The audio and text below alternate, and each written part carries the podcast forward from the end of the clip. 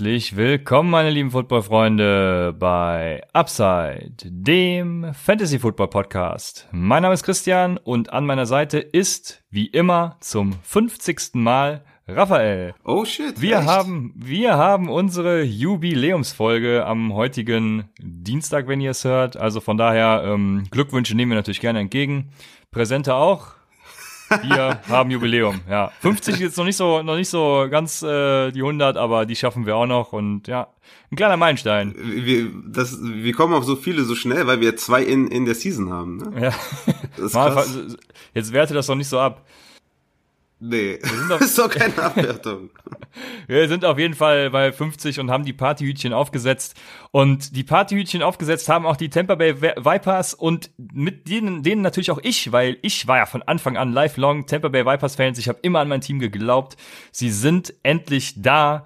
Jetzt räumen wir das Feld von hinten auf, aber zu XFL darf ich ja nichts sagen. Deshalb geht es heute um Auction Drafts als Einführung und dann werden Trade Values im Dynasty-Format äh, geballert, sage ich mal. Es gibt äh, Buy Low, Sell High und generell, wie machen wir Trades in Dynasty? Du bist richtig on fire heute, ne?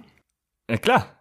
Ich habe drei Stunden geschlafen die Nacht wegen meinem Kleinen. Ich hab Bock. Geil. Dynasty Constitution habe ich mir als Punkt noch aufgeschrieben. Die habe ich in Discord schon veröffentlicht und auf Feedback gewartet. Sie war anscheinend so gut, dass ich keins bekommen habe.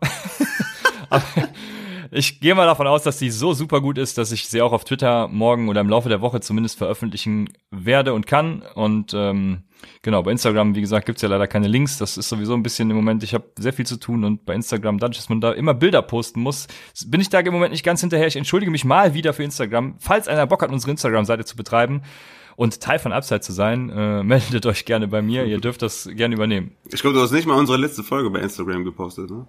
Ja, ich glaube, das sind schon einige, aber ich hoffe, ihr nehmt es mir alle nicht übel. Deswegen machen wir direkt weiter. Ah, Dynasty Constitution wollte ich noch eine Sache dazu sagen.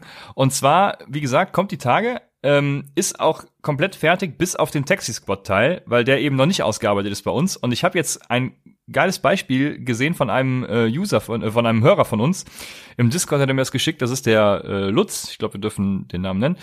Der hat das so geregelt, dass man, wir diskutieren ja über das Signen von Taxi Squad Spielern, so wie es halt in der NFL auch ist. Und er hat das so geregelt, dass er zum einen einen ähm, Taxi-Tag hat. Er kann vor der Saison ein Taxi-Spieler kann, kann jeder Owner ja, mit dem Tag belegen. Und der darf eben nicht geclaimed werden. Und wenn ein anderer geclaimed wird, dann kriegt derjenige, aus dessen Taxi-Squad er ging, einen Compensatory Pick. Wie finden wir das? Mega. Ja, ich fand's nämlich auch ganz geil. geil ja. Und äh, werde das auf jeden Fall in unsere Überlegungen mit aufnehmen und ich hoffe, du wirst das auch tun. ja, fand ich ganz geil. Also auf welche Ideen da auch unsere Hörer kommen, sehr spannend. Falls ihr auch äh, geile ich, Ideen Ich glaube, das, war das nicht mal von Anfang an auch mal deine äh, Idee? Hattest du das nicht schon mal gesagt oder war das jemand anders? Der hatte das, glaube ich, auch schon mal äh, in unserer Liga. Entweder warst du das oder jemand anders hatte mal davon gesprochen. Müssen wir auf jeden Fall nochmal mit reinnehmen. Ja, kann sein. Ich heule immer so viel rum und äh, schlage immer so viel vor, das weiß ich schon gar nicht mehr. Ja. Also ich wäre auf jeden Fall für jeden Commissioner von euch eine, äh, eine echte Qual. Ihr könnt Raphael fragen. Auf jeden Fall. 100 Prozent.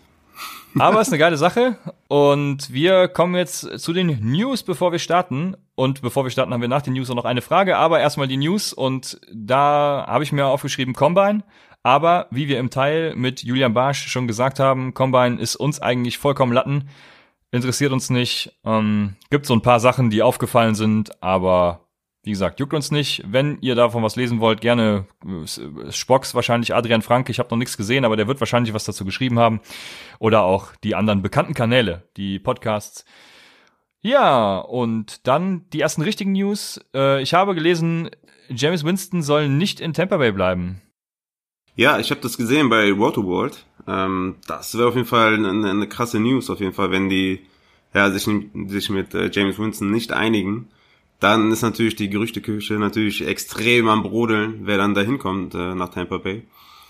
Mal schauen, also ich glaube, es gibt echt wenige Quarterbacks, ähm, die seine Rolle in Sachen Fantasy übernehmen könnten, sage ich mal, auch für die für die Right Receiver. Ich glaube, für Evans und Godwin ist es auf jeden Fall das perfekte Szenario, wenn wenn Winston bleibt. Ich weiß nicht, welcher Quarterback so risikofreudig ist wie Winston und äh, ich glaube, das, das würde ein kleines Downgrade geben für, für, äh, für Evans und Godwin, aber nur ein minimales, je nachdem, wer kommt. Aber auf jeden Fall interessant. Es, es hieß ja erstmal, dass die ja, sich auf einen Franchise-Tag einigen, ähm, aber jetzt äh, wieder in eine, in eine andere Richtung. Also ja, mal schauen. Ja, sehr interessant. Philip Rivers, Tom Brady, alle sind auf dem Markt. Äh, das Quarterback-Karussell dieses Jahr sowieso sehr geil. Philip Rivers natürlich der erste Name, der mir in den Sinn kommt, weil er ja in Florida scheinbar ein Haus gekauft haben soll. Dies, Aber das. passt nicht, ne, zu Tampa. Passt. Ich, ich finde auch, es passt nicht so wirklich. Äh, zu Bruce Arians würde es wiederum passen, wenn ich damals die ganze, ganze Carson Palmer-Sache so ein bisschen betrachte. Ja, ähm, man wird sehen. Also wie gesagt, das Quarterback-Karussell das ist ja wie der Butterfly-Effekt. Also wenn da einer irgendwo signed, dann Junge, Junge, dann geht's, dann geht's rund und ja. Also nächste Woche startet, nicht nächste Woche, ähm, in zwei Wochen startet die Free Agency. Am 16. dürfen die Jungs verhandeln, am 18. dann offiziell auch alles verkünden. Wir werden nächste Woche schon eine Folge dazu aufnehmen mit einem Gast. Ähm, von daher seid gespannt. Da werden mit Sicherheit auch ein paar Quarterbacks behandelt. Und unter anderem wird da behandelt AJ Green und der soll wohl den Franchise-Tag erhalten von den Cincinnati Bengals. Ja, super Szenario, glaube ich. Also er wäre die klare Eins bei den Bengals mit wahrscheinlich Joe Burrow ähm, als Quarterback. Denkt man, das passt ganz gut. Ähm, es könnte auf jeden Fall schlechter laufen für alle AJ Green Owner. Was weiß ich, äh, zu den Jets zum Beispiel oder so. ähm, also ich würde einen Franchise-Tag bei den Bengals, fände ich, glaube ich, ganz nice. Also ich bin ja auch AJ Green Owner. Würde mir schon, würde mir schon gefallen.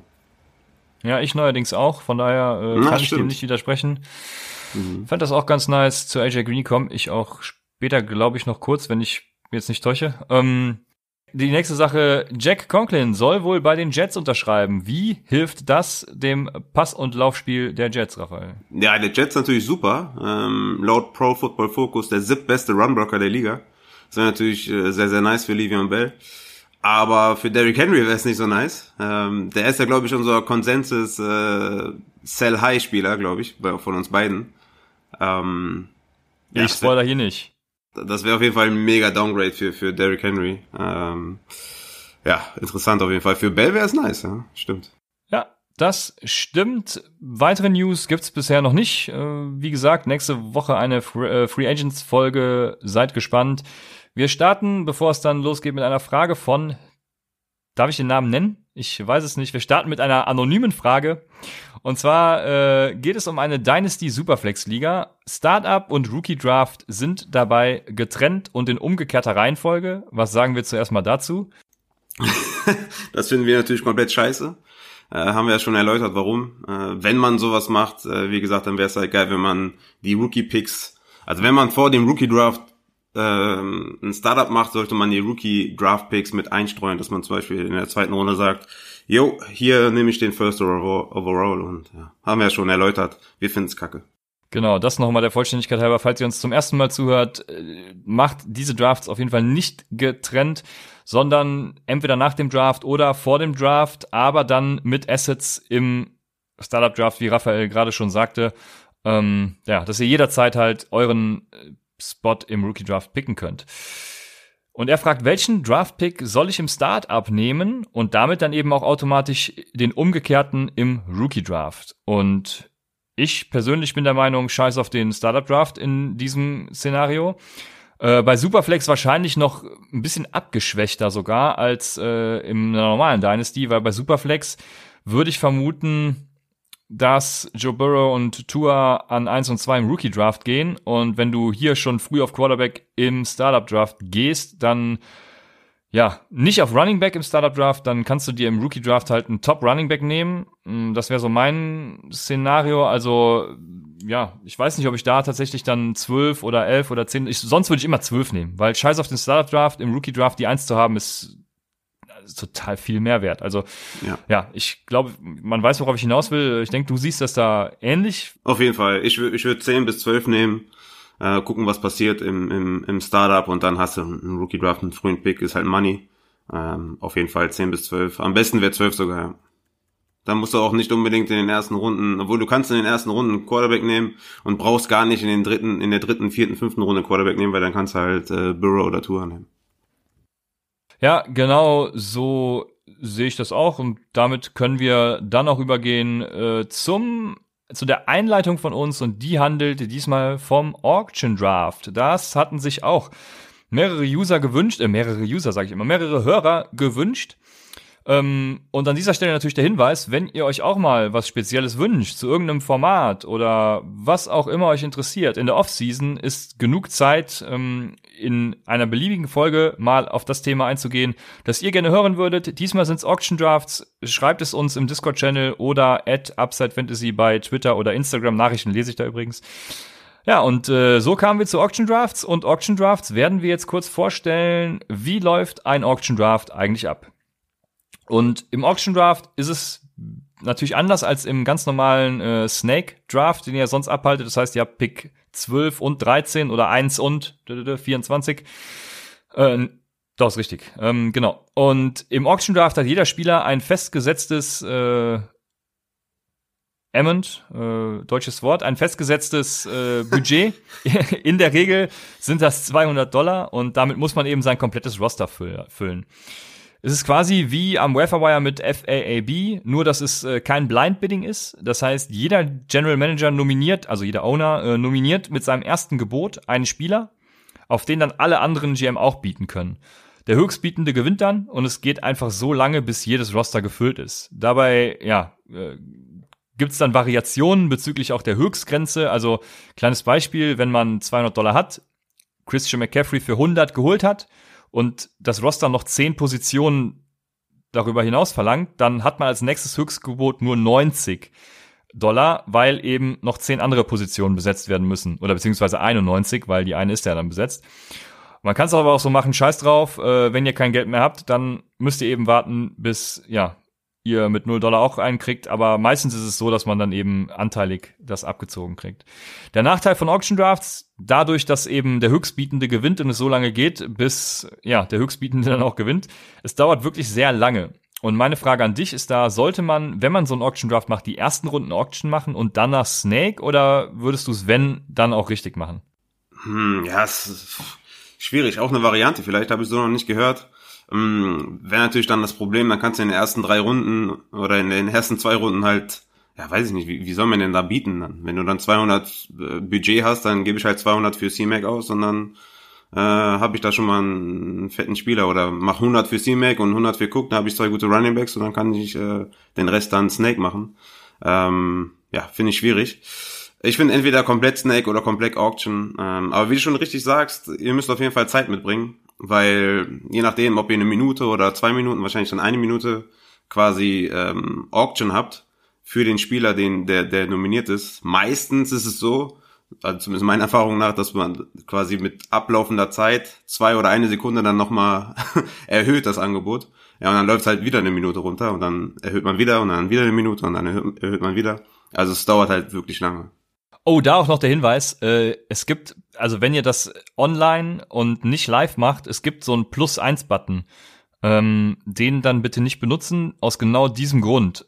Wenn zum Beispiel, keine Ahnung, Christian McCaffrey bei 50 Dollar ist und äh, ihr wollt kurz vor Ende nochmal 51 bieten, dann setzt euch lieber ein Limit, was ihr, was ihr bieten wollt, anstatt diesen Plus-1-Button zu nehmen, weil sonst bietet eben ein anderer die 51 und es bringt halt nichts. Ne? Ähm, aber gut, bei dir in deiner Variante startet die Uhr jetzt von 9 zum, zum Beispiel, dann, äh, dann ist es eigentlich eh egal. Aber genau. das nur der Vollständigkeit halber, ja. Ja, so kenne ich das halt. Ne? Also das startet dann jedes Mal von neu, wenn jemand neu bietet.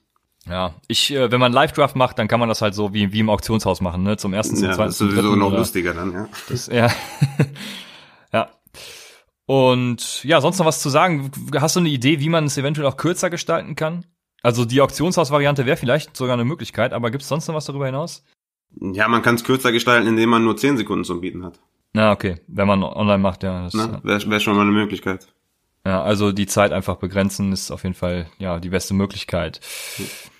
Nach dem Draft geht es bei Auction Ligen dann auch so weiter wie in jeder anderen Liga. Ähm, ich habe noch eine kleine Ausnahme notiert, weil es ja mein Lieblingsformat ist, und zwar äh, im Auction-Format das Keeper-Format. Also das heißt, man darf bestimmte Spieler behalten, die man sich selbst auswählt, aber eben nicht alle.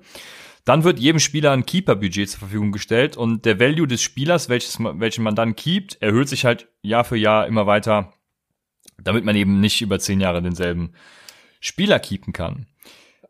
Ja, äh, jetzt haben wir ja gesagt, wie so ein Auction Draft abläuft und jetzt fragt ihr euch, warum soll ich denn so einen Scheiß machen?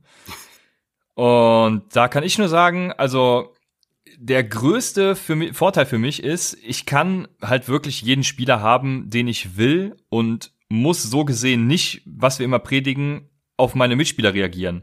Also du kannst dir wirklich eine Strategie zu parat legen und die auch konsequent durchsetzen. Das geht ja in ähm, normalen Snake Drafts ja meistens nicht so. Also du musst ja immer auf das reagieren, was deine Mitspieler machen. Und hier hast du wirklich, du bist selbst, äh, du hast es selbst in der Hand und kannst selbst auf den bieten, den du willst. Und die meisten Fragen, die wir ja auch zu Drafts kriegen, sind, äh, zumindest ist das mein Gefühl, immer, wann soll ich picken?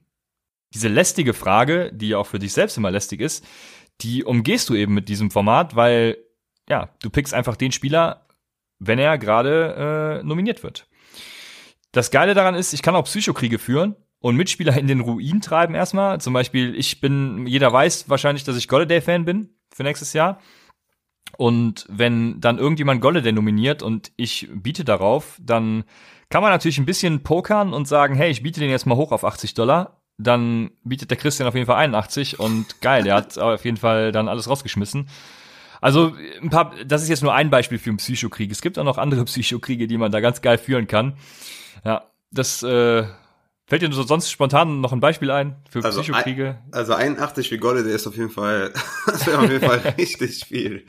Aber ja, ja das würde ich auch nicht machen. Ne? Ja, stimmt, aber das wäre auf jeden Fall, ja, stimmt. Das sind äh, Psychokriege. Kann man machen, ja. Ja. Oder eben, äh, wenn zwei, wenn zwei Wettbieten haben, dann einfach als Dritter einsteigen und um einfach mal diese zwei zwischenzeitlich komplett abzufacken. Also da kann man schon viel Scheiß machen. Das macht auf jeden Fall Spaß. Dauert dann, wie gesagt, eben ein bisschen länger. Äh, was auch noch ein Riesenvorteil für mich persönlich ist, ich werde halt belohnt, wenn ich tatsächlich vorbereitet bin. Das ist so, ich habe das Beispiel des, des Mr. Invisibles. Da ist es ein Award in meiner Liga. Der Mr. Invisible Award, der wird vergeben für den, der eigentlich nur zum Draft erscheint. Äh, wenn es gut läuft, ein ESPN Projection Board äh, am Start hat, mehr aber auch nicht. Danach dann pickt und irgend, also am UEFA auch nicht aktiv ist oder so, man sieht ihn eigentlich dann noch nicht mehr und irgendwie gewinnt er die Liga. Äh, ich habe mir jetzt noch aufgeschrieben, äh, den Namen darf ich wahrscheinlich nicht nennen, ich habe da so einen speziellen äh, Mann im, im Kopf, aber äh, auf jeden Fall der Mittelfinger, der, der, der virtuelle Mittelfinger geht hier raus. Also der Mr. Invisible, die existieren und ich werde dafür belohnt, wenn ich eben besser vorbereitet bin als der Mr. Invisible, weil man draftet halt tatsächlich auch nach Value und nach dem Value, welches man selbst den Spielern gibt. Ja, und ach, ein wichtiges, eine wichtige Sache, die mir gerade einfällt, die allerwichtigste, und da bin ich tatsächlich erst äh, über einen Artikel drauf gestoßen, weil das ist mir noch nie so bewusst geworden. Aber ihr könnt natürlich alle Leute, die einen Standard Snake Draft machen, Babys nennen und sie immer damit abfacken, dass ihre Liga, äh, jetzt fehlt mir das deutsche Wort, ähm, nicht legit sei, also äh, nicht legit, was bedeutet das? Also, legit, dass ja. sie, legit, ja, Entschuldigung, ich hab, hab's nicht so mit der Aussprache, weißt du ja, ne, ja. Äh, die, die Riders, äh, genau.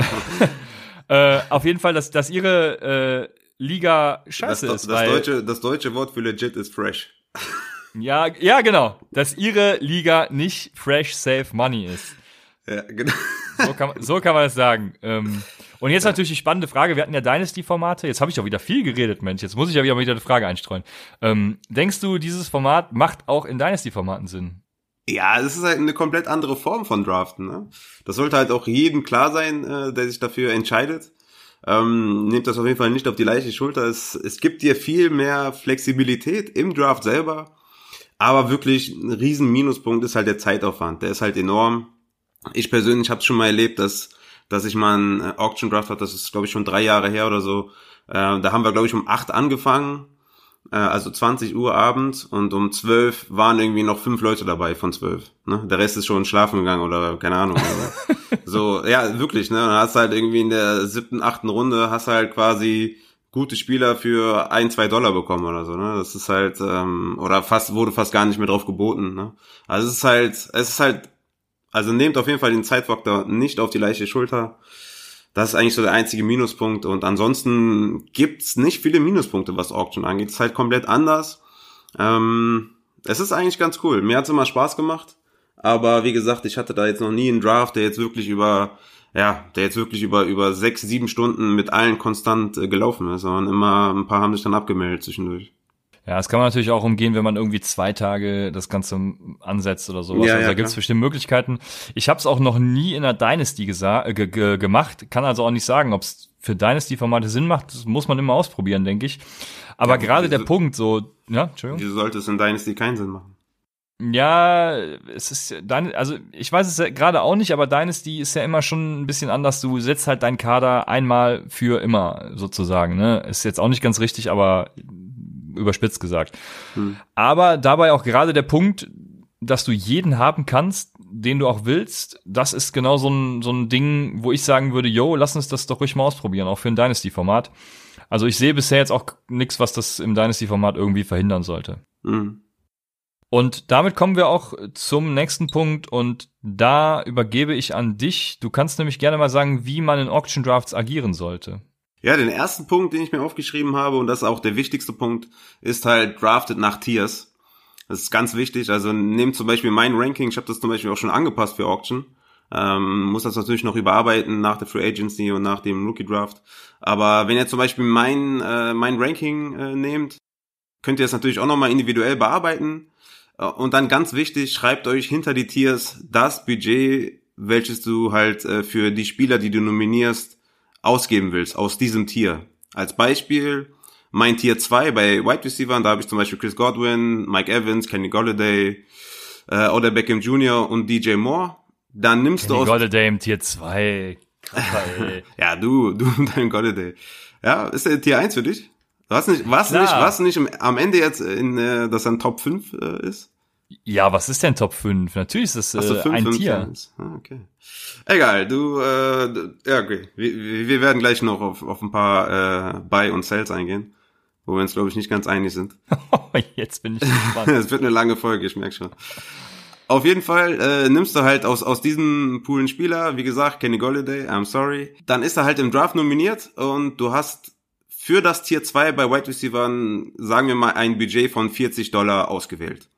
Auch da ist natürlich klar, dass du flexibel äh, bleibst äh, im ganzen Draft und dich nicht versteifst auf diese 40 Dollar oder auf die auf die ähm, auf das Budget der jeweiligen Tier, sondern dass du da immer flexibel bist, vielleicht 41 bietest, 42 bietest, ne? Also klar, immer flexibel bleiben. Aber sagen wir, du willst 40 Dollar im, im Tier 2 bei White Receiver ausgeben und wirst dann mit 60 Dollar für Chris Godwin überboten, ne? Oder für Kenny Golladay überboten mit 60 wo du ja eigentlich 40 in diesem Tier ausgeben wolltest.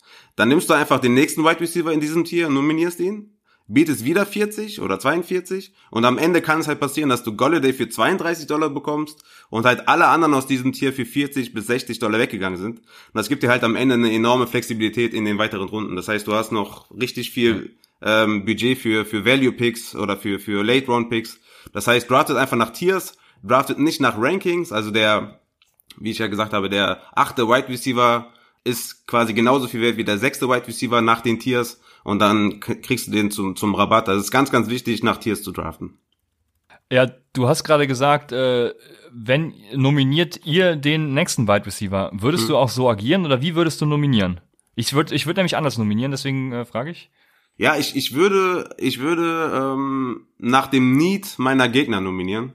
Äh, und, Ja, okay. und nicht nach dem Need äh, von mir. Ähm, quasi, also wenn man jetzt zum Beispiel schon zwei Running Backs hat, dann würde ich trotzdem noch einen dritten Running Back nominieren und quasi meinen Mitspieler dazu zwingen, irgendwie sein Budget auszugeben. Also ich würde beim Nominieren nicht auf meinen Kader achten, sondern auf die Kader der anderen achten. Ja, ja, genau. um die ein bisschen also, zu zwingen, halt das Geld auszugeben. Dass du nicht der Erste bist, der halt alles ausgibt. Ne?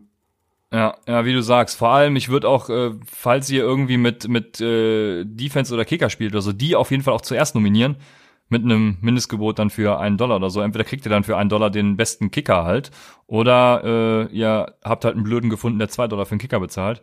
Ähm, also es ist schon, wie, wie Raphael ja, sagte, das eigentlich, ist, das ist, das ist auch mein, mein dritter Punkt, den ich mir aufgeschrieben habe, dass man äh, die billigen Positionen zuerst äh, nominiert, weil es halt dann, dann geil ist, wenn zum Beispiel, keine Ahnung, Kyler Murray, wenn du jetzt einen Quarterback nominierst, also wenn Kyler Murray für 20 Dollar schon mal geht, äh, in der ersten Runde, sagen wir mal, dann ist halt super geil, ne? Dann hat jemand schon mal 20 Dollar ausgegeben für einen Quarterback. Oder wenn ihr Zach Ertz nominiert und der geht auch für 20 Dollar, ist auf jeden Fall richtig nice. Dann kann er zum Beispiel für, einen- für einen Start Running Back schon mal, ja, okay, kann er immer noch 80 ausgeben, aber dann ist, hat er auf jeden Fall schon mal 20 ausgegeben. Ne? Also schon, Ja. schon eine gute, gute Strategie, da erstmal die billigen Plätze zu nominieren.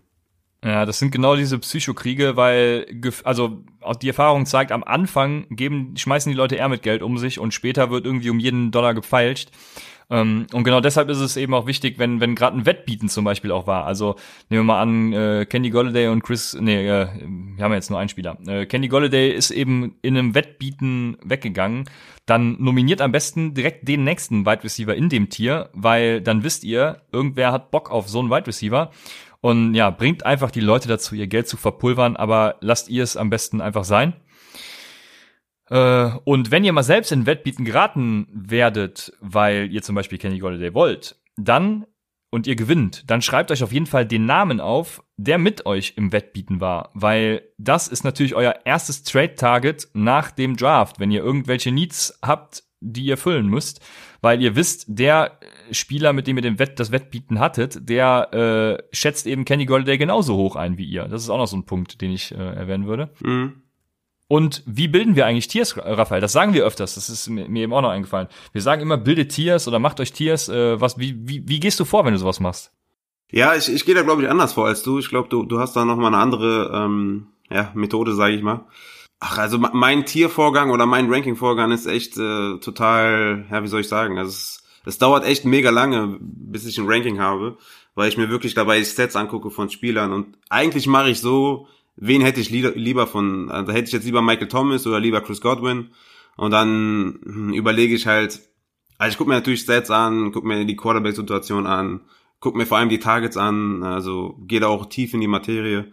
Und dann überlege ich halt eins zu eins quasi, wen hätte ich lieber. Und wenn ich irgendwann am Punkt bin und sage, okay, da ist es schwierig, dann tue ich die beiden, wo ich sage, okay, das ist knapp, tue ich dann ein Tier.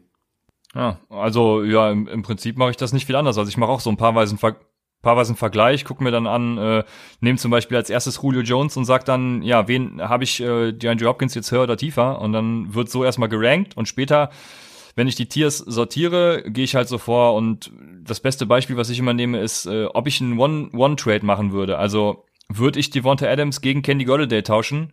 Wenn ja, dann sind sie für mich halt in einem Tier und wenn nicht, dann halt nicht. Ja, okay, dann Dann würde genau. ich Devonta Adams halt in mein Tier 2 packen. Ähm, ja.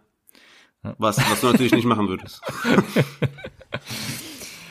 Genau. Äh, hast du sonst noch Punkte, wie man in einem Auction Draft agieren sollte? Ähm, nee, ich hatte den, genau, den ersten Punkt war halt drafted nach Tiers, zweiter Punkt war nominiert nach dem Need deiner Gegner und der dritte Punkt war bei mir nominiert die billigen Plätze zuerst. Ja, sehr gut. Damit ist das schon mal gut zusammengefasst. Ich habe noch äh, zwei Punkte, ja, die ich ein bisschen kurz halten werde. Und zwar, wenn ihr einen Spieler haben wollt, äh, im späteren Verlauf, ich habe gesagt, es wird immer um jeden Dollar gepfeilscht am Ende.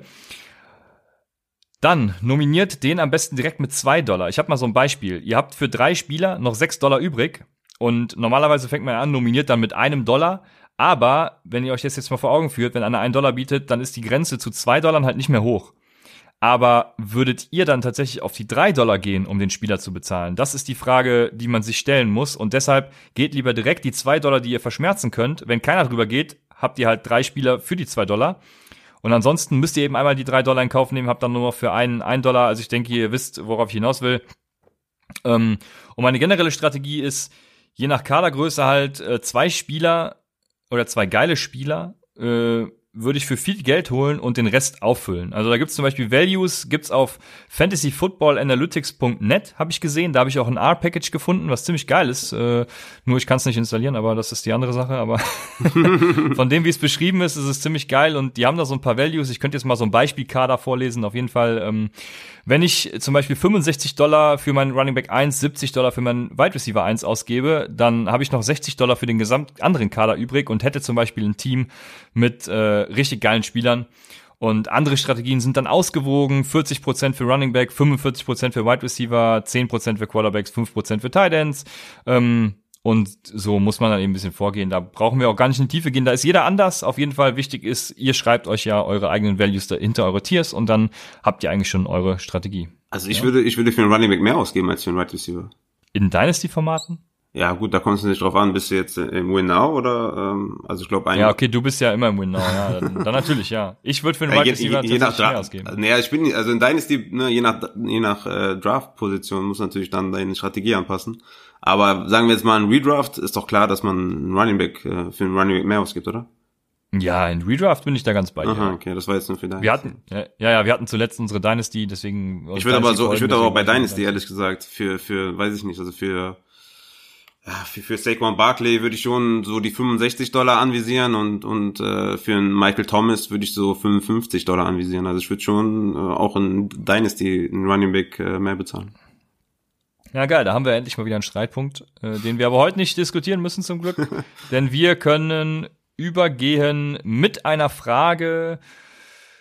Nee, es ist keine Trade-Frage. Naja, aber wir machen trotzdem eine Frage, bevor wir zu Trades kommen. Und die Frage ist von Ed1900MAK von Twitter. Wenn ich in einer Dynasty Superflex Liga Tannehill und Murray habe, also Kyler Murray, gehe ich dann trotzdem noch auf Burrow oder Tour im Rookie Draft mit einem 1.1 bis 1.3 Pick? Ja, 100% gehst du auf Burrow oder Tour wirklich 100%. Mit Murray hast du einen safen Quarterback, ähm, auch einen safen Top 10 Quarterback. Ich glaube, es gibt kein Ranking auf der ganzen Welt, wo Murray nicht Top 10 ist. Bei mir ist er, glaube ich, Top 6 sogar.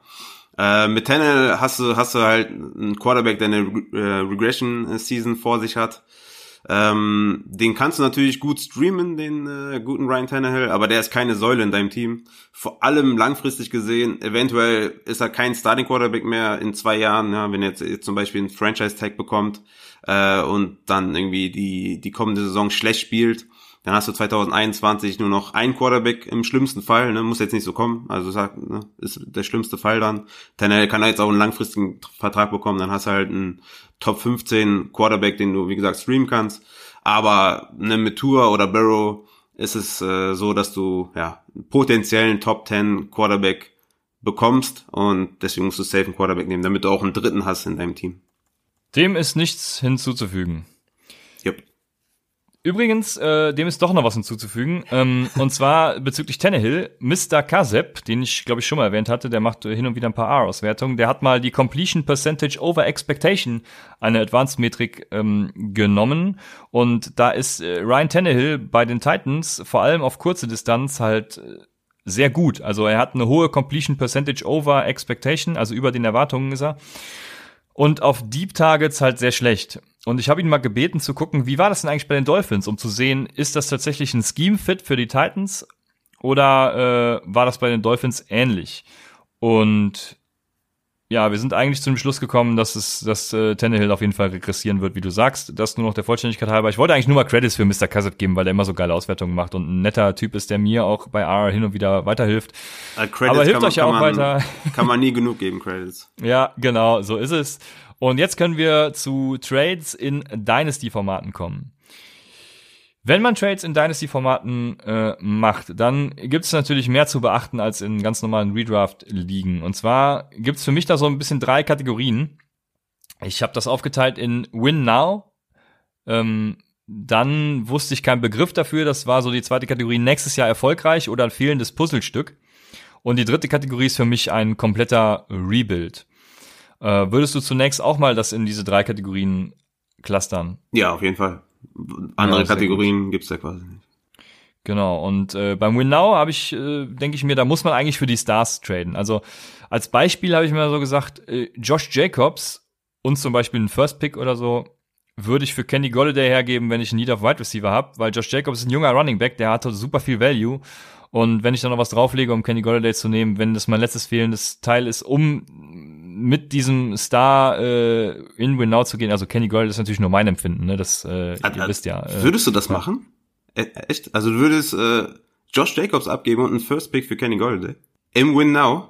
Wenn ich auf Wide Receiver ein Need habe und jetzt dieses Jahr gewinnen muss, dann würde ich das machen. Ja, wie groß soll denn der Need sein? Hast du keinen, hast du, hast du gar keinen Wide Receiver, weil also ja, ich habe keinen, ich habe, ich habe keinen anderen Top 5 Wide Receiver. Ja, okay, Top 5, aber da, dafür gibt's ja einen Top 12 oder Top 14 Running Back ab, ne? Also im Win Now hätte ich lieber, hätte ich lieber Jacobs anstatt Golladay und vor allem dann noch ein First Pick. Also First Pick oder First Round Pick? Also First Round oder First Round? First, First Round Pick. Okay. Im nächsten Jahr am besten wahrscheinlich noch. Okay, im nächsten Jahr dann noch. Ja gut, das ist ein bisschen anders. Aber ja gut, und später First Rounder 2021 eventuell, aber ich glaube, ich hätte lieber, ich hätte im Win Now lieber ähm, Josh Jacobs. Ja, ich nicht. Äh, da gut, dass wir drüber reden. Aber ja, das war, war, war so ein Beispiel von mir. Vielleicht findest du ja auch noch ein Beispiel für einen geilen Win-Now-Trade. Ähm, das war das Einzige, was mir so eingefallen ist, ja. Ja, ja, ja Win-Now wäre für mich eher so zum Beispiel, also wenn ich, wenn ich jetzt an den Superflex denke, ich muss immer Superflex einbringen, weil es einfach viel geiler ist. Äh, wäre zum Beispiel irgendwie Drew Brees äh, für einen 2021er First Rounder oder so, ne? Also Drew Brees wird nur noch ein Jahr spielen, aber wenn du Win Now bist und du brauchst noch einen, einen Quarterback 1, dann musst du halt für Drew Brees traden und derjenige, der äh, ja im Rebuild ist oder ähm, mittelfristig denkt und denkt, okay, mit meinem Team bin ich nicht im Win Now, der nimmt auf jeden Fall einen 2021er First Rounder für Drew Brees. Oder vielleicht, ja. äh, wenn man jetzt nicht Superflex denkt, würde ich zum Beispiel Nick Chubb für meinen 2020er, keine Ahnung, 10 Runden Pick oder ja, ja, so Late Round 2020 plus ein 2021er First und Sony Michel, sowas, so ein Package für Nick Chubb. Oder äh, Derrick Henry. Ich würde sogar im Win-Now würde ich, glaube ich, auch Derrick Henry wegtraden für den ersten, für die, für die Top 3 overall. Würdest du das auch machen? Boah. Im Win-Now? Das ist ja eigentlich genau das Gegenteil. Also, nee. Das, Im Win nee, nicht, nicht ne? machen. Weil nee. Derrick Henry ist trotzdem noch ein Top 10 äh, Running. Ja, also Top, Top 10 weiß ich nicht, aber er hat auf jeden Fall sicheren Value, den der selbst der First Pick nicht hat. Ja, vor allem jetzt, ne? Wenn man jetzt irgendwie Jonathan Taylor oder Swift Dobbins, das sind ja wahrscheinlich potenzielle Three-Down-Backs aber du weißt halt nicht, wo die landen. Ne? Deswegen wäre Ja, halt, das, das ist es halt. Ah, ja, ich gebe zu, ich gebe auch zu, Kenny Gold, der war ein schlechtes Beispiel, weil Kenny Gold ist, der ist selbst noch jung. Also es wäre wahrscheinlich eher AJ Green gewesen, den ich hätte nennen müssen, weil der eben auf die, auf seine alten Tage zugeht und das wäre ein Win-Now-Trade. Also Win-Now-Trade sind immer eben gute Spieler, die ja, alt sind oder sowas, die andere dann eben nicht so hoch bewerten, wenn sie im Rebuild sind. Und ja, da kommen richtig. wir auch direkt, aber direkt zum ich, nächsten Punkt, ja. Ich, ich würde aber auch gerade bei Win Now, ähm, also würde ich eher in der Saison traden und all in gehen, als vor der Saison, weil wenn du vor, also es gibt natürlich wieder Vor- und Nachteile, ne? aber wenn du vor der Saison äh, quasi Win Now bist und all in gehst, kann es halt sein, dass in der Saison irgendwie deine Top 2 Running Backs sich verletzen und vielleicht noch ja, irgendwie, ja. keine Ahnung, äh, ne? Ja, da musst du in der Saison den anderen finden, der gerade im Win-Now-Modus ist und dir deine Picks wiederholen. wieder alles auf Reset. ja, man, man, man, kann zum Glück in der Dynasty alles wieder äh, adjustieren und ja, äh, anpassen. Das ist ganz gut, ja. Aber genau, wir haben gerade über den Trade-Partner geredet, der im Rebuild ist. Und im Rebuild geht es eben genau darum, für mich zumindest junge Spieler zu holen und oder hohe Picks. Und da wäre das Beispiel eben Julio Jones für, keine Ahnung, äh, drei First-Round-Picks und DJ Chark zum Beispiel. Äh, also ich bin auf der Seite von den drei First-Round-Picks und DJ Chark. Ne? Also äh, ich würde Julio Jones abgeben für diese drei First-Round-Picks und DJ Chark. Hm. Ähm, weil ich damit halt einfach besser fahre im Rebuild. Ich, ich würde aber auch umgekehrt im Win Now den auf der Julio Jones Seite sehen. Ja, genau. Also es ist ein Win-Win-Trade für, für beide. Das ist, oh, das ist auch noch eine gute, ein guter Einwand, weil äh, viele Leute verstehen nicht, dass es bei Trades auch, also es gibt halt auch Win-Win-Trades und das ja. versteht irgendwie nicht jeder, der Fantasy Football spielt. Ja, stimmt. Und das muss man an dieser Stelle nochmal erwähnen, ja. Ja, das stimmt, hast du recht. Ähm, ja, man, man muss auf jeden Fall auch sagen, es, es, es kann halt auch sehr schnell aus einem, aus einem, ja, aus einem Rebuild-Team ein Win-Now-Team werden. Ne? Also wenn ich jetzt zum Beispiel an den 2020er Draft denke, da hast du, wie gesagt, mit Jonathan Taylor, Swift Dobbins auf jeden Fall schon mal drei Three-Down-Backs mit Akers, Edwards Hilaire, potenzielle, ne? je nachdem, wo die landen. Natürlich bei Running Backs immer der Spot, ist halt enorm wichtig. Ne? Dazu noch Jerry Judy, CD Lamb, Rux, irgendwie mindestens zwei, drei, vielleicht sogar vier Wide Receiver, die Elite werden können. Also, wenn ihr Picks sammelt 2020, ähm, könnt ihr sogar aus einem, aus einem Rebuild-Team ein Win-Now-Team machen, äh, weil nicht nur die Wide Receiver-Klasse stark ist, sondern auch die Running Back-Klasse ist halt ähm, sehr, sehr gut, ne? Ja, das ist auf jeden Fall so. Und die letzte Kategorie, gut, ist klar, das ist so ein Mittelding, nächstes Jahr erfolgreich oder fehlendes Puzzlestück. Äh, vielleicht hast du einen cooleren Namen dafür, ist halt so eine Mischung. Ja, da würde ich tatsächlich während der Saison erst aktiv werden und gucken, in welche der anderen beiden Kategorien ich so rutsche. Außer halt bei Verletzungen von Keyplayern. Wenn sich zwei meiner, also wenn sich Christian McCaffrey und ähm, Alvin Kamara verletzen, dann bin ich halt nicht jetzt im Rebuild-Modus, das ist klar, mhm. sondern dann habe ich einfach Pech und die Scheiße am Fuß. Äh, aber ja, wenn ich eben sehe, ich rutsche in den Rebuild oder ich rutsche in Win Now, dann muss man aktiv werden in Dynasty. Ja, eins nochmal zu, zu Sale High auf jeden Fall. Ähm, wenn ich an Sale High denke, denke ich halt immer an ältere Running Backs oder an Running Backs, die schon drei, vier Jahre äh, spielen. Zum Beispiel ähm, ja, an Livion Bell, Chris Carson, weiß nicht, Kenyon Drake ist zum Beispiel auch einer, den man, den man high sellen kann. Äh, Melvin Gordon natürlich, je nachdem, wo der landet. Egal, wo der landet, würde ich sagen, verkauft ihn. Ähm, wenn ihr mittelfristig denkt oder langfristig. Natürlich in Win Now würde ich jetzt nicht unbedingt traden, aber auch Mark Ingram zum Beispiel sind alles so Spieler. Also ältere Running Backs sind immer gut zum, zum Wegtraden für ein Win Now Team. Würdest du, ähm, würdest du von Net für, für einen Top 5 Rookie Pick traden, wenn du, äh, wenn du, ähm, ja, im Rebuild bist? Wenn ich im Rebuild bin, nee, dann, äh, also, äh, Moment, würde ich, würde ich ihn wegtraden. Ja, genau, also wegtraden, Fournette abgeben für einen Top 5 Rookie-Pick. Dann würde ich ihn wahrscheinlich wegtraden. Ich gehe immer noch davon aus, dass Fournette äh, weiter produzieren wird. Es gibt ja auch einige andere Stimmen, die jetzt sagen, man muss unbedingt, ähm, ich hab's ja nicht so mit Namen, äh, sag schnell, ähm, der hinter ihm ist. Äh, Armstead. Danke, Raquel Armstead. Den muss man sich ertraden, weil Fournette jetzt irgendwie abbauen wird. Also ich sehe das eigentlich gar nicht, aber gibt so Stimmen. Auf jeden Fall würde ich für Net auf jeden Fall im Rebuild abgeben und ja, würde das so machen für einen Top ja. 5 Pick. Dann kann ich mir einen jungen Spieler holen. Ja, ja würde ich auch machen. Klar. Ja, und damit sind wir ja auch schon jetzt so ein bisschen in die Buy Low Sell High ähm, Kategorie eingestiegen und ja, ich würde einfach mit meinem ersten Buy Low wollen wir mit Buys anfangen oder mit Sells? Ähm, mega. Ja, okay, dann fangen wir mit fangen wir ruhig mit Buys an, das sind dann die positiven äh, Spieler. Und da habe ich an erster Stelle natürlich, wie sollte es anders sein, äh, also wir geben auch gerne zu, wenn wir Fehler machen, aber da sehe ich das noch nicht. Das ist David Montgomery. Wir haben ihn letztes Jahr hoch angepriesen und da hat sich für mich dieses Jahr nichts dran geändert, außer dass er jetzt eben so ein Buy-Low-Kandidat ist. Chicago war Bottom 10, was Run-Blocking angeht, also in 2019 im vergangenen Jahr natürlich. Ne? Ähm, und für mich vor allem der wichtigste Punkt, ich habe mir seine Stats aufgeschrieben und ich sag Opportunity Kills. Monty hatte die meisten Rookie Running Back Touches mit 277. Das sind mehr als Josh Jacobs hatte. Ähm, ist natürlich klar, Josh Jacobs hat auch Spiele mhm. gefehlt. Das ist natürlich, äh, muss man berücksichtigen. Aber ähm, mit 242 Carries ist er tight 13.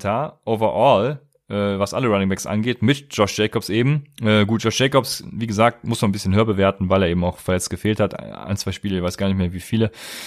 Das Risiko bei ihm sind seine Yards per Attempt. Das sind 3,7 Yards per Attempt gewesen 2019 und das gegen 20 Prozent, ähm, äh, nee, nicht gegen 20 Prozent, gegen leichte Boxen, weil 20 Prozent der Zeit von Next Gen Stats hat er äh, acht Defender oder mehr in der Box gesehen. Dafür hat er aber auch laut Next, Next Gen Stats eine hohe Efficiency und äh, das passt für mich irgendwie alles nicht so zusammen. Also seine Yards after Contact sind auch sehr niedrig mit 2,3 Yards after Contact. Dafür ist die First Down Rate sehr hoch, was wiederum ne, ein bisschen zusammenspielt. Und in Avoided Tackles After Rush ist er Platz 8 der Running Backs. Also widerspricht sich alles. Ja, ich wusste nicht ganz, wie die Zahlen zusammenpassen. Für mich ist das in sich einfach nicht stimmig. Das Potenzial bei David Montgomery ist da, vor allem mit besseren O-Linern im nächsten Jahr, im kommenden Jahr. Äh, für mich ist David Montgomery ein absoluter Buy-Low-Kandidat, weil viele werden ihn wahrscheinlich loswerden wollen und äh, nicht mehr an wirklich an seinen Outbreak glauben. Weil vor allem viele Statistiken sagen auch, wenn du im ersten Jahr, äh, ich glaube, das hatte ich letztes Mal schon gesagt, wenn du im ersten Jahr als Running Back nicht erfolgreich bist, dann wirst du es halt nicht. Ja, ich, ich bin so ein bisschen abgeturnt von Montgomery. Ich halte ihn auch für einen Buy-Low. Ähm, ich überlege gerade, wenn, wenn du ein Win-Now wärst, würdest du, hättest du lieber Montgomery oder ein Top-3 Rookie-Pick? Dieses Jahr? Ja, wir wissen noch nicht, wo die Landing-Spots so sind. Ne? Also ich hätte Stand jetzt auf jeden Fall Montgomery lieber. Ja. Oh, ich glaube, ich hätte, ich glaube, ich würde einen Top 3 Rookie Pick nehmen. Ich glaube, einer von den, von den Top 3 beziehungsweise Top 5 Running Backs wird einen geilen Landing Spot bekommen. Ja, du, du, du bist auch so richtig, du bist so richtig hyped von allem, was äh, hier die College-Experten Julian äh, Barsch und Jan Wegwert und so. Äh, ich glaube, glaub, die, hat, die hatten doch gar keine Running Backs, glaube ich, oder? Ja, doch, du, du, du, du bist richtig hyped und äh, voll auf dem äh, Prospect-Trip. Ich, Trip, ich merke das schon. ja, wie gesagt, ich glaube, die hatten doch gar keine Running Backs, aber, aber ich glaube, da ich, ich habe halt so ein paar mir, Quellen mir rausgesucht und äh, wenn es wirklich so viele, so viele potenzielle Three-Down-Backs sind, dann, äh, wenn ich jetzt überlege, Cam Akers zum Beispiel bei den Chiefs, ja, die ja wahrscheinlich einen draften werden, dann, dann ist ja, weiß ich nicht, also Top, Top 14 Running Back ist da auf jeden Fall und Top 14 wird Montgomery in Redraft auf jeden Fall nicht schaffen. Tja, das äh, weiß ich nicht. also, er könnte mit den richtigen Puzzleteilen auch in der O-Line und im Scheme und vielleicht auch auf Quarterback. Wir haben nämlich eine News vergessen, fällt mir jetzt gerade so spontan ein. Und zwar wird Andy Dalton ja mit den Chicago Bears in Verbindung gebracht. Und wenn Andy Dalton äh, da äh, übernimmt, also natürlich wird er zuerst zu den Bears geholt, um Trubisky Konkurrenz zu machen, ein bisschen zu pushen, dies, das. Allen ist klar, er wird in Woche eins starten. Und wenn Andy Dalton dann startet, dann sehe ich äh, direkt ein enormes Upgrade auch für David Montgomery. Oh, ich weiß gar nicht. Also aus Real-Life-Sicht ist es natürlich ein mega Upgrade. Dynasty bezogen, weiß ich gar nicht, ob das so ein mega Upgrade ist. Also ich glaube, Trubisky gibt dir so, gibt dir mehr Rushing. Äh, ähm, Upside mit als Quarterback an sich, damit halt auch das, das Running, Running äh, Game ein bisschen besser. Ich weiß gar nicht, ob das so ein riesen Upgrade ist. Ja, Trubisky ist einfach, also normalerweise bringen Rushing Quarterbacks dir sehr viel, wie man an Lamar Jackson und auch Kyler Murray sieht, mhm. äh, wobei Kyler Murray das ein bisschen noch zurückhaltend war dieses Jahr, aber äh, egal, äh, das einzige, der einzige, der das nicht gemacht hat dieses Jahr, obwohl er anscheinend Rushing Quarterback ist, ist äh, Mitchell Trubisky und das liegt einfach daran, dass Mitchell Trubisky einfach ah, jetzt bin ich wieder zu sehr, äh, ich muss aufpassen, dass wir nicht gehatet werden. Also ähm, alles ist gut, nehmt David Montgomery als bei Low. okay. Ja, okay. Ähm, Komme ich mal zu meinem Buy Low. Das ist äh, vielleicht ein bisschen überraschend, aber das ist Brandon Cooks, Wide Receiver von den LA Rams. Und ich habe mir mal die Pro-Spielwerte bei mindestens 14 ähm, Spielen der Wide Receiver angeguckt. Und da ist er 2016, war er Wide Receiver 7 per Game. 2017 äh, war er Wide Receiver 13 per Game und 2018 war er Wide Receiver 15 per Game mit jeweils über 1000 Receiving Yards. Ähm, hat auch jeweils äh, immer mindestens 15 Spiele gemacht in den drei Seasons. Äh, in vier der letzten fünf Jahre jeweils über 1000 Yards gefangen. Ähm, wie gesagt, als Wide Receiver 7, 13 und 15 abgeschlossen von 16 bis 18 per Game. 2019 vor seiner Concussion in Woche 8 war er von Woche 1 bis 7 zwar nur Wide Receiver 29 und äh, klar, die Rams Offense stockt und äh, sie sind in dieser Saison schon äh, schon echt sehr sehr viel Two Tight End äh, Sets gelaufen, aber ich glaube, das hat eher damit äh, zu tun gehabt, um die O-Line ein bisschen zu unterstützen und ich glaube, sie gehen 2020 wieder mehr Richtung 11 Personnel. Ähm, ich glaube, das wird dann auch echt eine große Möglichkeit nochmal für Brandon Cooks geben. Also einfach, dass dieses Deep Threat Element äh, mehr, mehr zur Geltung kommt in den drei Wide Receiver Sets. Natürlich sind die Concussions äh, extrem besorgniserregend, ne, definitiv. Da, da, da war ja auch äh, viel raus. Viele sagen ja auch irgendwie, der hat sich scheiße bewegt und äh, kann nicht mehr spielen und, und äh, retired vielleicht oder so. Aber er hat auch schon gesagt, dass er äh, ready ist für 2020 wie gesagt, weil er halt einfach so eine große Historie hat in den letzten, ja, 2018, 17 und 16 jedenfalls, ähm, war er halt so gut, äh, dass ich sage, den kannst du nicht abschreiten. Vor allem in, in Dynasty-Ligen. Dazu ist er, er ist 27 zur neuen Saison. Ähm, ich, ich sage jetzt auch nicht, dass Cooks irgendwie ein sicherer Wide Receiver 2 ist. Ich weiß nicht mal, ob er ein sicherer Wide Receiver 3 ist, aber du bekommst halt einen 27-jährigen Brandon Cooks, der schon vier Jahre gezeigt hat, dass er, dass er, dass er, ja, ein capable NFL Wide Receiver ist bekommst du teilweise für, für einen Third-Round-Pick momentan. Also der Preis ist halt super billig und viele Leute schreiben halt Brandon Cooks ab und ich würde halt einfach, ähm, ja, so ein, so ein billiges Target für so wenig, äh, was ich investieren müsste, würde ich sagen, müsst ihr eigentlich in jeder Liga Brandon Cooks äh, versuchen zu bekommen. Oh, den habe ich wirklich gar nicht kommen sehen. Da mhm. erwischst du mich äh, voll, völlig auf dem falschen Fuß, weil die Rams Wide Receiver, zu denen habe ich absolut gar keine Meinung. zu denen hast du äh, kein was, gutes Verhältnis. Was, was nicht an meiner Cardinals-Sympathie liegt, sondern ich habe einfach zu den ganz allen dreien gerade keine Meinung. Also ich stelle mir jetzt gerade zum Beispiel die Frage, warum würdest du Cooks als bei Low sehen, aber Woods zum Beispiel nicht? Ja, auch, klar. Aber ich glaube, Woods ist viel, viel teurer. Niemand gibt, niemand gibt dir Robert Woods für einen, für einen Third-Round-Pick oder für einen Second-Round-Pick. Aber für Brandon Cooks auf jeden Fall. Okay. Robert Woods ist ja kein Buy Low. Ja, ja, also siehst du, also siehst du schon einen starken Abfall zwischen Woods und Cooks. ja klar, Woods ist auf jeden Fall ein Right Receiver 2, safe, 100%, auch in Redraft. Äh, und, und Cooks ist momentan, ich weiß nicht, was Konsensus ist, ich meine, der war so irgendwo in den hohen 30ern, Anfang 40ern. Und er hat das Potenzial zum, zum Wide Receiver 2, zum Wide Receiver 3. Ja, okay. Also ich sehe, ich habe keinen dieser Rams Wide Receiver tatsächlich gerne. Das äh, ist einfach so. Äh, Aber hätte, hätte, würdest du, würdest du Cooks holen für einen Drittrunden-Pick? Du meinst, also für einen Drittrunden-Pick äh, im Rookie-Draft? Ja. Ja, das würde ich auf jeden Fall machen, weil ja, ein Drittrunden-Pick ist ja nichts wert. Also, ja, ja ich, ich habe zum Beispiel in einer Liga Brandon Cooks bekommen für einen Drittrunden-Pick. Ja, das würde ich natürlich safe machen. Egal, also das, das, das würde ich selbst für äh, äh, Quincy Nunva machen. Äh, keine Ahnung. Nee, das also, würde ich nicht machen. Ja, auf jeden Fall. Äh, ein Drittrunden-Pick, da würde ich jeden für nehmen. Aber ich sehe schon, wir gehen ein bisschen anders äh, an die Sache ran. Aber ja, Cooks ist da keine Frage für einen Drittrunden-Rookie-Pick, weil Cooks. Würd, würdest du den für, einen, für einen Second-Round-Pick nehmen? Ja, kommt drauf an, wo der ist, auch das, ja. Ja, mit mittlerer, mittlerer Second Round. Ja, auch das, weil Second, Second Round Picks äh, eben, ja, schlagen zu 30 Prozent oder was ein. Also ja, klar, Cooks, bei Cooks hat man schon gesehen, dass er eben Potenzial hat, dass er das zeigt, dass er, dass ja. er ein guter Wide Receiver sein kann. Deswegen, genau. er ist auch bei den Rams bis, äh, äh, boah, auf jeden Fall ist er noch sehr lange bei den Rams. Er hat noch sehr lange Vertrag, wenn ja, ich mich richtig, richtig erinnere. genau. Der, der Vertrag ist auch, ich glaube, noch drei Jahre hat er, glaube ich, Vertrag. Also ich glaube, in ja, drei Jahren also, könnten die ihn cutten irgendwie. Ja, also äh, ja, muss mal gucken, wie Jared Goff sich da entwickelt. Ne? Hat ja jetzt nicht so eine gute Saison, davor die Saison war gut für Fantasy. Äh, und generell, wenn er mal gut war, dann war er eben auch gut für Fantasy. Also ich glaube schon, dass der mehr Value hat als zum Beispiel so ein Dritt- oder mittlerer Zweitrunden-Pick. Ja, ja also ist das ein Buy Low, oder? Das ist für mich auch definitiv ein Buy Low und ich kann weitermachen mit meinem Buy Low. Ich habe mir tatsächlich nie angeguckt, wie, äh, was der im Moment der Gegenwert ist, sondern ein bisschen gefühlt für mich hier beim nächsten, weil das ist äh, für seine Verhältnisse ein Buy Low, muss ich sagen. Und das ist Alvin Kamara. Alvin Kamara würde ich momentan, je nachdem, wenn der Preis stimmt, auf jeden Fall in mein Roster holen. Weil, äh, also ich habe ihn ja zum Beispiel selber auch in einer Dynasty geholt für Miles Sanders und einen First-Round-Pick. Äh, Im nächsten Jahr was, glaube ich. Bin mir gerade gar nicht mehr sicher. Nee, diese. Oder was im diesem? Ja, ah, nee, genau, wir haben, Pick, wir haben, Pick, wir haben, wir, genau, der First of All, wir haben Pick Swap in diesem Jahr gemacht. Ah, und der, Pick, ähm, der Trade war auch scheiße. Ja, der Trade war super geil, weil Evan Kamara ist einfach äh, weiterhin ein Beast. Er war letztes Jahr Running Back 16, was Fantasy-Punkte per Game angeht, hatte aber auch leider nur sechs Touchdowns und das ist quasi dann genau das Gegenteil von Aaron Jones, zu dem wir nach, zu dem ich zumindest nachher noch komme. 2018 hatte Alvin Kamara bei ähnlichen Touches, nämlich zum Beispiel 18 Touchdowns, das sind dreimal mehr als dieses Jahr. 2017 auch 13 Stück, bei weniger Touches, wenn ich mich nicht irre.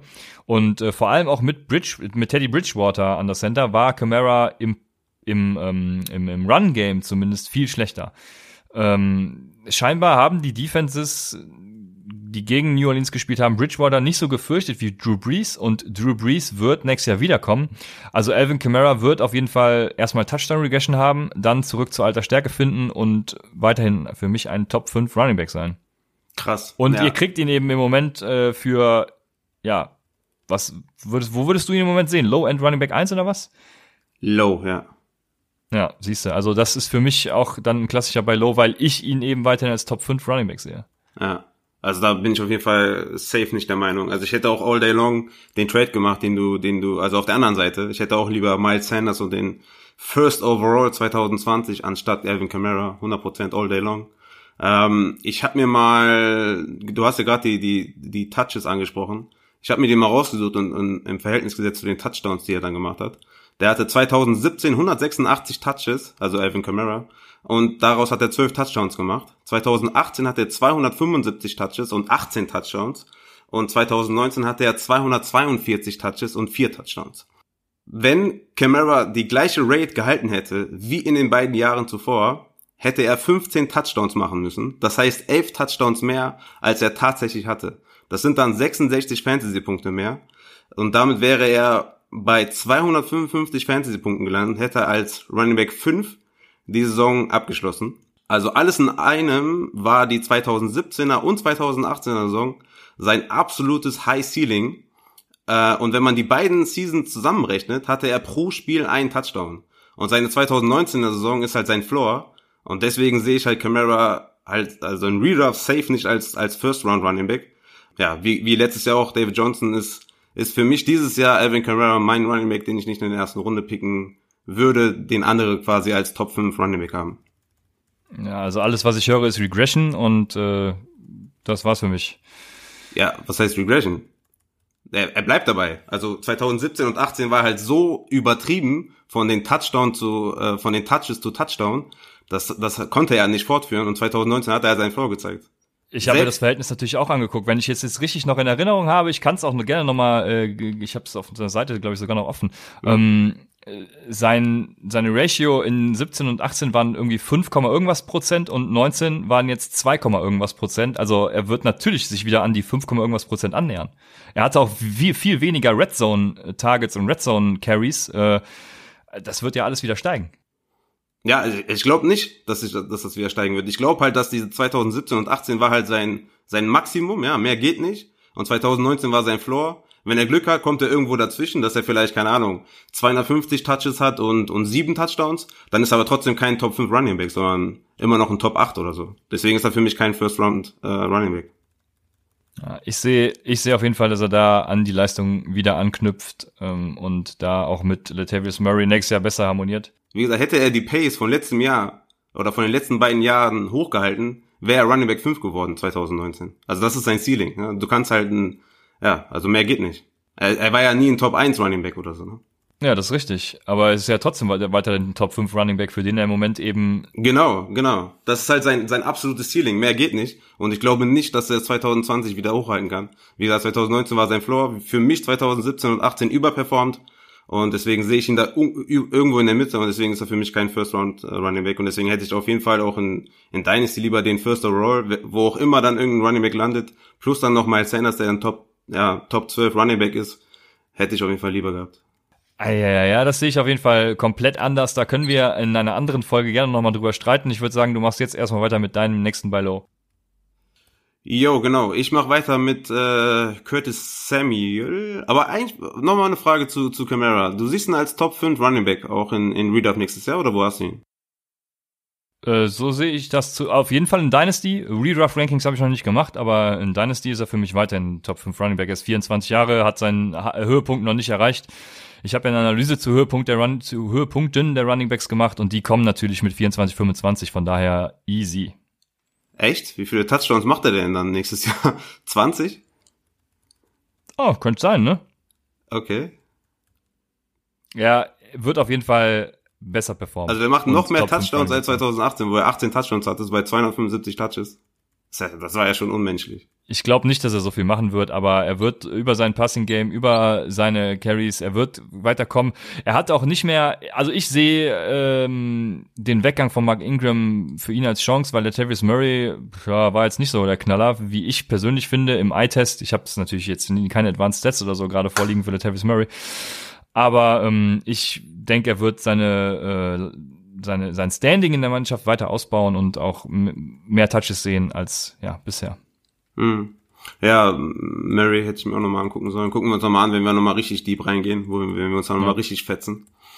Aber ich glaube, das war das war fetzing genug hier, glaube ich. Camara wird unser David Johnson. Äh, oh geil, ich freu da freue ich mich schon drauf. Ja. Und wer, wer hatte recht gehabt eigentlich bei David Johnson? Oh, jetzt sagst du der Ja, er war, er war ja verletzt, ne? Okay. Wir verstehen uns übrigens privat sehr gut, der, der Christian und ich, falls ihr euch. ja, auch da ist es mehr so eine Hassliebe, würde ich sagen, oder? Ja, aber immerhin. Immerhin. okay. Ich mach weiter mit Curtis Samuel. Ähm, Genau, 2019 hat er halt als äh, White Receiver 32 beendet. Ich glaube, bei Curtis Samuel bist du wahrscheinlich wieder meiner Meinung, oder? ja, total. Ja, jetzt, ja, ja. Äh, ich heb dich gerade äh, auf den Liebe. Thron hoch. Ja, jetzt geht's ab. Ähm, genau, also 2019 war er White Receiver 32. Äh, ich hab's nur noch mal, ich wollte nur noch mal erwähnen, falls jemand irgendwie mit solchen Zahlen nicht so viel anfangen kann, das entspricht halt einem White Receiver 3 im Fantasy Football. Ne? Wir haben auch noch Neulinge dabei. Dann habe ich eine Stat gefunden von Ed Late Round QB. Der hat äh, eine Stat veröffentlicht und zwar 2019 hatte Curtis Samuel 1545 Air Yards.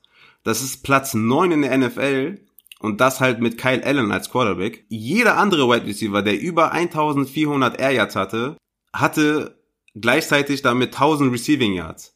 Fun Fact, es gibt nur zwei Wide Receiver, die es halt nicht geschafft haben. Einer ist Curtis Samuel und weißt du, wer der andere ist? Ah, ich hab's auch, ich hab das, das auch schon mal irgendwo gelesen, meine ich, aber ich weiß es gerade nicht, ne? Robbie Anderson. Ja, siehst du. Ha, hallo, da sind wir doch am Start. ja. Also, ne? Air Yards sind halt echt eine echt eine geile Stat äh, für für Wide Receiver. Ich glaube, das ist auch einer der ja der Advanced Stats oder der Analytic, Analytics Stats, die auf jeden Fall für Fantasy anwendbar sind.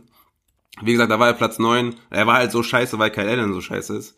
Ähm, sogar in diesem Tweet war auch noch 500 completed Air Yards hatte ähm, hatte Curtis Samuel bei seinen 1545 Air Yards. Also echt übelst schlecht. Also danke nochmal an Kyle Allen.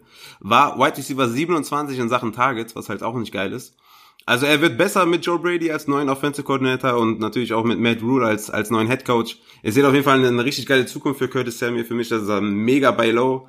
Und äh, für mich hat Curtis Samuel auf jeden Fall das Potenzial, ein Wide Receiver, also ein richtig, ein sicherer Wide Receiver 2 zu sein im Fantasy. Von daher versucht euch Curtis Samuel zu holen. Die Air Yards sind auf jeden Fall richtig krass, Platz 9 in der NFL. Ja, ich habe gerade den Namen Brady gehört und äh, war kurz, bin kurz aufgeschreckt. Äh, ich weiß gar nicht, was Brady sie auf Quarterback machen. Ja, ich, ich glaube, sie haben schon gesagt, dass sie mit äh, Cam Newton weitermachen wollen, oder? Ich hab, weiß es gerade gar nicht. Weil in manchen, in manchen Mockdrafts gehen die äh, Panthers nämlich auch hoch an drei, meine ich. Ich weiß gar nicht, welche Position, aber gehen hoch und ja, also auch spannend, was sie, was sie machen. Also ähm, alles ist besser als Kyle Allen und du hast alles hervorragend gesagt. Es ist nur schwierig, wenn ihr in einer Liga seid mit Upside-Hörern, dann wird das nicht funktionieren. Ja, ist echt so. Leider wird es dann nicht funktionieren. Also ich hatte mir nämlich auch noch so ein paar interessante Namen aufgeschrieben, für die ich äh, kein King's Ransom, was sagt man da auf Deutsch? Äh, Kein, ähm, Kein was? Kein, sagt man das nicht so, King's Ransom oder sowas? Äh, Kein, äh, kein, also nicht alles geben würde. Das sind nämlich eben so Namen wie Curtis Samuel oder auch Robbie Anderson, den wir wahrscheinlich nächstes, nächste Woche in der Free Agency Preview ansprechen werden. Äh, Azure Green auch unter anderem übrigens, der ist ein bisschen tricky, finde ich, weil der ist ein Buy für wenig, aber auch ein Sell High für andere Sachen. Ähm, also kommt ganz auf eure Situation an. Dann Mike Williams, Tyler Boyd, Daryl Henderson ist noch so ein Name, den ich auch hätte. Ja, den, den haben Ähm. wir. Die Angebote können kommen, den habe ich ja. Ja, ja, aber ich habe ja nichts mehr, um irgendwas anzubieten. Von daher. du, hast, du, hast auch für äh, 2000, du hast ja nur 2022 oder sowas, ne?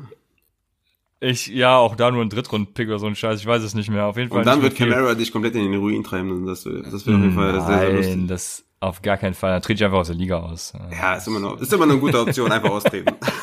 wenn es nicht, nicht funktioniert hat. Ja.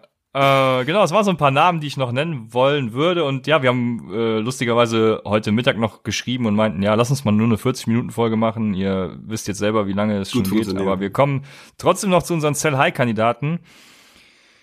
Äh, ich mache einfach mal den Anfang. Ich habe so einen Dreierpack geschnürt an Sell-High-Kandidaten. Ah, du ha- hast du überhaupt noch, du hast kein Buy Low mehr, ne? Nee. Ja, okay, sehr gut. Ähm, Sell-High-Kandidaten und das sind in einem Package Christian McCaffrey, Aaron Jones und Derrick Henry. Und irgendwie alle aus demselben Grund. Die werden einfach im Moment komplett gehypt und komplett overhyped. Äh, Christian McCaffrey ist da noch so ein bisschen rausgenommen, weil er Ja, wird auch nächstes sagen, Jahr weiterhin, ich meine, warum Ja, lass mich also wenn, wenn du die Liga, ah, okay. der wird nächstes Jahr auch weiterhin genauso produzieren wie jetzt, obwohl das jetzt schon sein Ceiling war, wie du sagen würdest.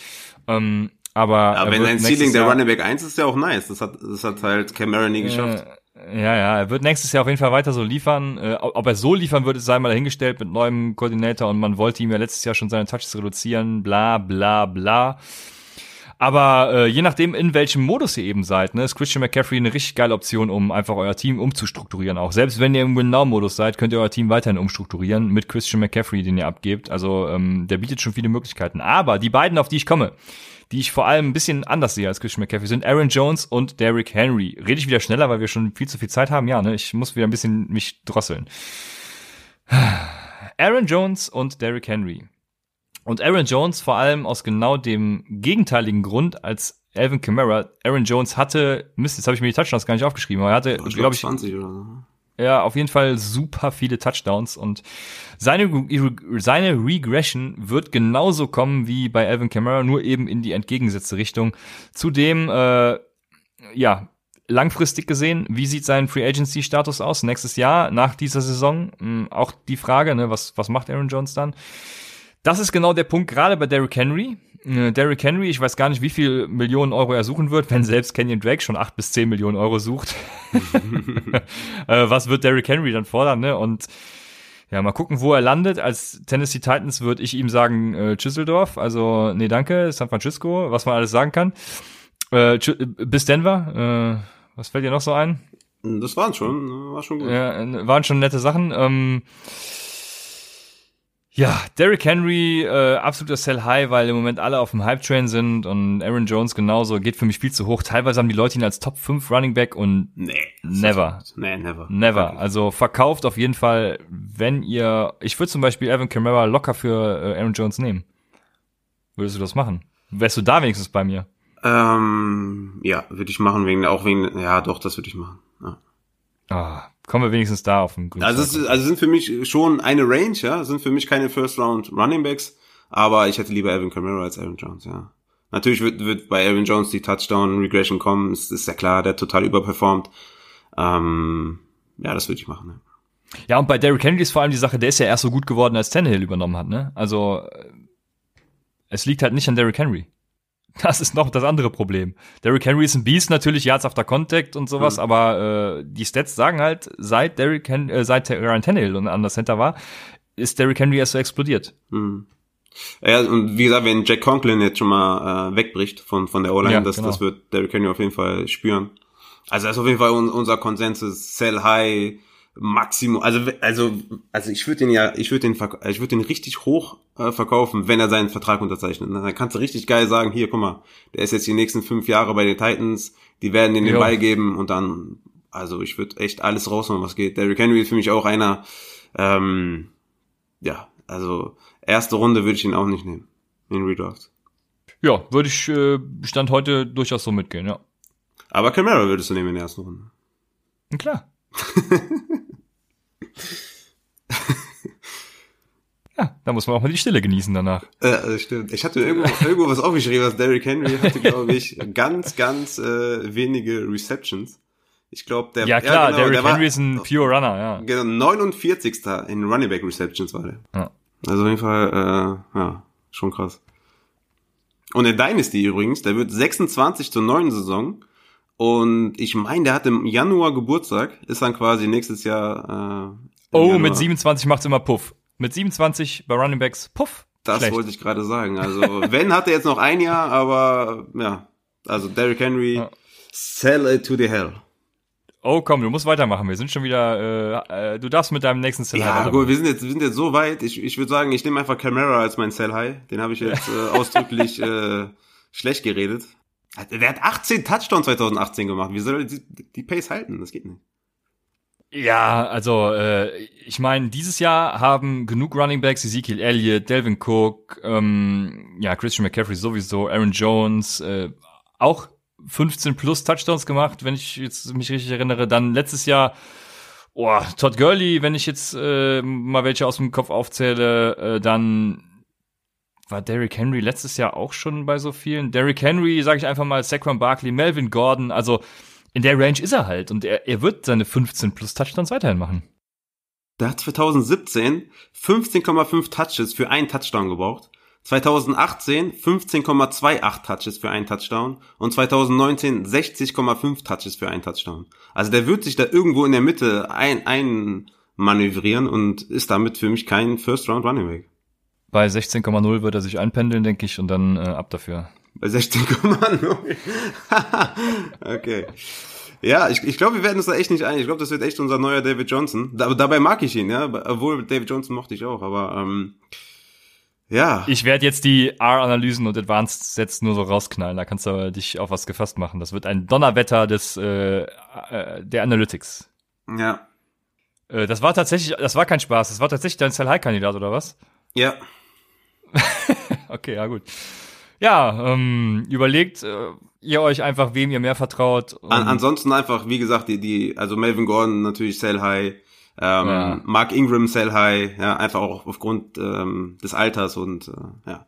Vor allem auch Mark Ingram. Ich weiß nicht, was, was man dafür bekommt, aber ich denke, wenn jemand ja, im, im Win Now ist, könnte der, könnte er vielleicht einen Late First Rounder dafür geben oder so.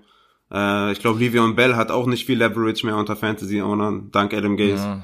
Ähm, Chris Carson, ähm, ich, ich, soll ich sagen, ich gehe davon aus, dass die Seahawks einen Running Back zumindest draften oder in der Free Agency dazu holen. Hör auf. Nein, das sollen sie, nein, oh ja, also sollen sie gerne machen, ja. Also, ja, ich, ich traue denen das zu. Ich traue denen das zu. Ja. Ich, also ich kann, es kann sein, dass sie halt nicht mit einem verletzten ja, Chris ja, Carson und einem verletzten äh, Penny in die Saison gehen, dass sie da vielleicht einen Jordan Howard holen oder sowas.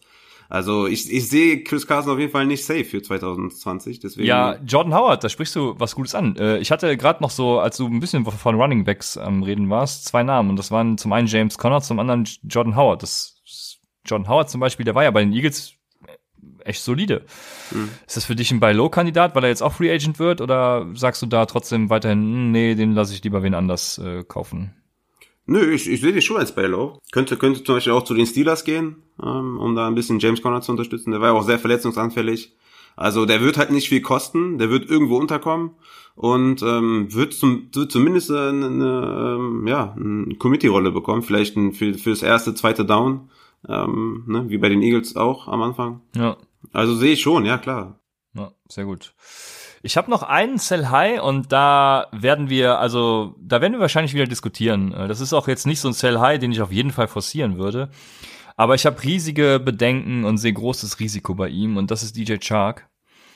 Äh, und DJ Chark ist halt im Moment so ein bisschen am, am Hypen und man kann jetzt gerade was für ihn kriegen.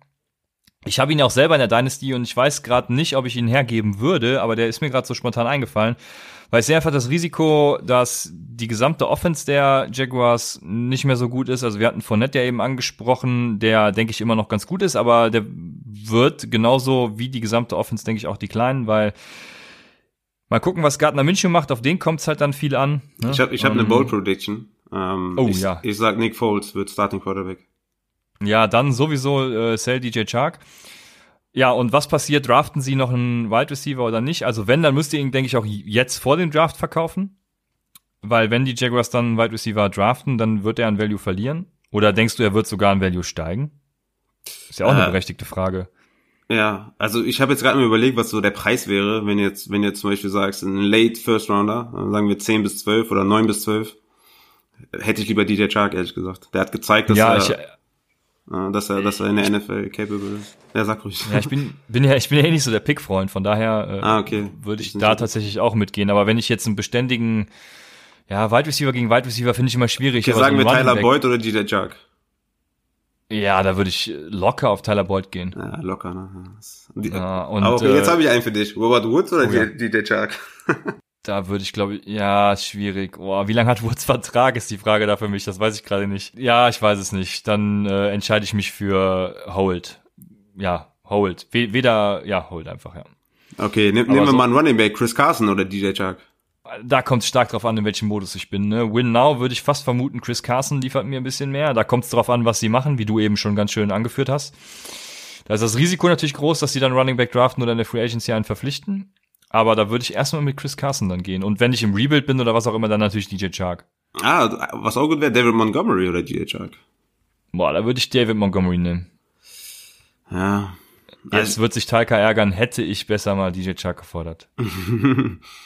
Ja, ja, interessant. Ja, DJ Chark ist für mich halt, ich habe ihn auf 27 in meinem äh, Dynasty Ranking.